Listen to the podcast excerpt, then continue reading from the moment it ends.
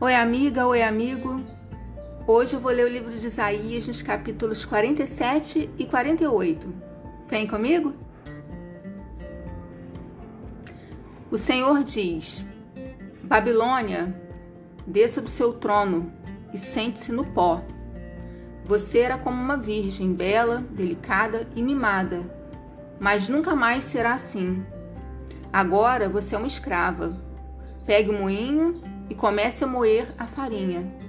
Tire o véu, levante a saia e, de pernas de fora, atravesse os rios. Todos a verão sem roupa, completamente nua. Eu vou me vingar de você e ninguém poderá me impedir. O nosso Salvador é o Senhor Todo-Poderoso, o Santo Deus de Israel. Ele diz à Babilônia: sente-se e fique calada. Vá para um lugar escuro, pois nunca mais você será chamada de Rainha das Nações. Eu está virado com o meu povo, o meu povo escolhido. Por isso, o humilhei e o entreguei nas suas mãos. Mas você não foi bondosa com ele pelo contrário, tratou até mesmo os velhos com crueldade. Você imaginou que seria rainha para sempre e não levou a sério o que estava acontecendo. Nem pensou como tudo ia acabar. Você ama a imoralidade e pensa que não corre nenhum perigo. Você diz assim: não há ninguém tão importante como eu, não há ninguém igual a mim. Nunca ficarei viúva, nem perderei nenhum dos meus filhos. Mas agora escute o que eu lhe digo. Eu sei que você sabe fazer despachos e que as suas feitiçarias são poderosas, mas tudo isso não adiantará nada. De repente, no mesmo dia, você vai ficar viúva e vai perder os seus filhos. Você se sentia segura na sua maldade e imaginava que ninguém via o que você estava fazendo. Foram a sua sabedoria e o seu conhecimento que a enganaram. Você pensava assim: não há ninguém tão importante como eu. Por isso, cairá desgraça sobre você, e as suas feitiçarias não valerão nada. A sua destruição está chegando, e não haverá jeito de escapar dela. Será uma desgraça como você não imaginava e virá quando você menos estiver esperando. Fique com os despachos e as feitiçarias que você tem praticado desde que era jovem. É possível que eles a ajudem e que com eles você assuste seus inimigos.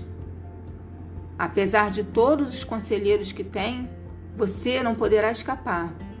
Que os seus astrólogos se apresentem e a ajudem.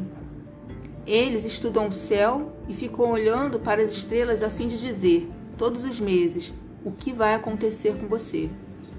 Pois eles são como palha, o fogo os destruirá, e eles não poderão se salvar, pois este não é o foguinho daqueles que a gente faz para se esquentar, sentando-se bem perto dele. É isso que acontecerá com os seus adivinhos, com os quais você tem lidado toda a sua vida. Todos eles irão embora, cada um seguindo seu próprio caminho, nenhum deles poderá salvar você. Povo de Israel, escute. Escutem, descendentes de Judá. Vocês juram pelo nome do Senhor e dizem que adoram ao Deus de Israel, mas isso não são honestos nem sinceros. Vocês dizem que são moradores da cidade santa e que confiam no Deus de Israel, naquele que se chama Senhor Todo-Poderoso. O Senhor diz a vocês: há muito tempo eu falei de coisas do futuro. Disse claramente o que ia acontecer. De repente, agi e tudo aconteceu como eu tinha dito. Eu sabia que vocês são teimosos, que são duros como o ferro ou o bronze. Por isso, falei dessas coisas há muito tempo, antes que elas acontecessem. Eu as havia anunciado a vocês. Portanto, vocês não podem dizer que foram as suas imagens e os seus ídolos que fizeram essas coisas acontecerem. Tudo aconteceu como eu tinha dito, e vocês precisam reconhecer que falei a verdade. Mas agora vou falar de coisas novas, de coisas secretas que vocês ainda não conhecem. Só agora é que vou fazer com que aconteçam. Vocês nunca tinham ouvido falar nelas e assim não podem dizer que já as conheciam. Eu sabia que não podia confiar em vocês. Sabia muito bem que sempre foram rebeldes. Por isso, vocês não tinham ouvido essas coisas, não sabiam que elas iam acontecer. Eu poderia ter descarregado a minha ira sobre vocês e os poderia ter destruído completamente, mas isso teria trazido desonra para o meu nome. Portanto, tive paciência com vocês, pois eu sou Deus e mereço que me louvem. Eu os fiz sofrer, mas foi para purificá-los, como a prata é purificada na fornalha. É por amor a meu próprio nome que vou agir. Não permito que o meu nome seja profanado. Não deixo que nenhum outro Deus receba o louvor que somente eu mereço. O Senhor Deus diz: Escute, povo de Israel, o povo que eu escolhi. Eu, o Senhor, sou o único Deus, sou o primeiro e o último. Com as minhas mãos coloquei a terra no seu lugar e estendi o céu. Dei uma ordem e eles começaram a existir. Reúnam-se todos e escutem. Nenhum dos deuses anunciou que ia acontecer isso. O homem que eu, o Senhor, amo, fará o que eu quero e com o meu poder atacará a Babilônia. Fui eu mesmo quem o chamou. Dei a ordem e ele veio. Eu farei com que tudo o que ele fizer dê certo. Agora, venham cá e escutem o que eu estou dizendo. Desde o princípio, nunca falei em segredo e tenho governado todas as coisas desde que começaram. Agora o Senhor Deus me deu o Espírito e me enviou.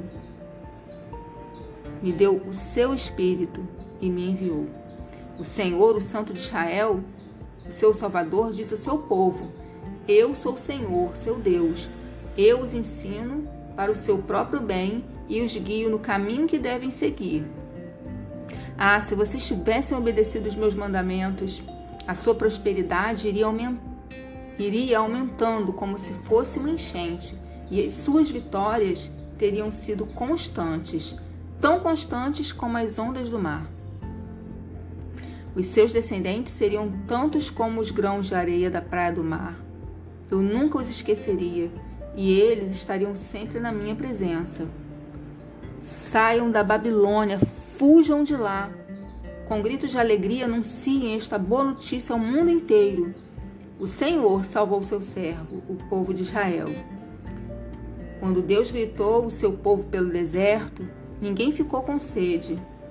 Ele fez com que corresse a água da rocha. Ele partiu a rocha e a água jorrou. Mas o Senhor diz aos que praticam o mal: Para vocês não há segurança.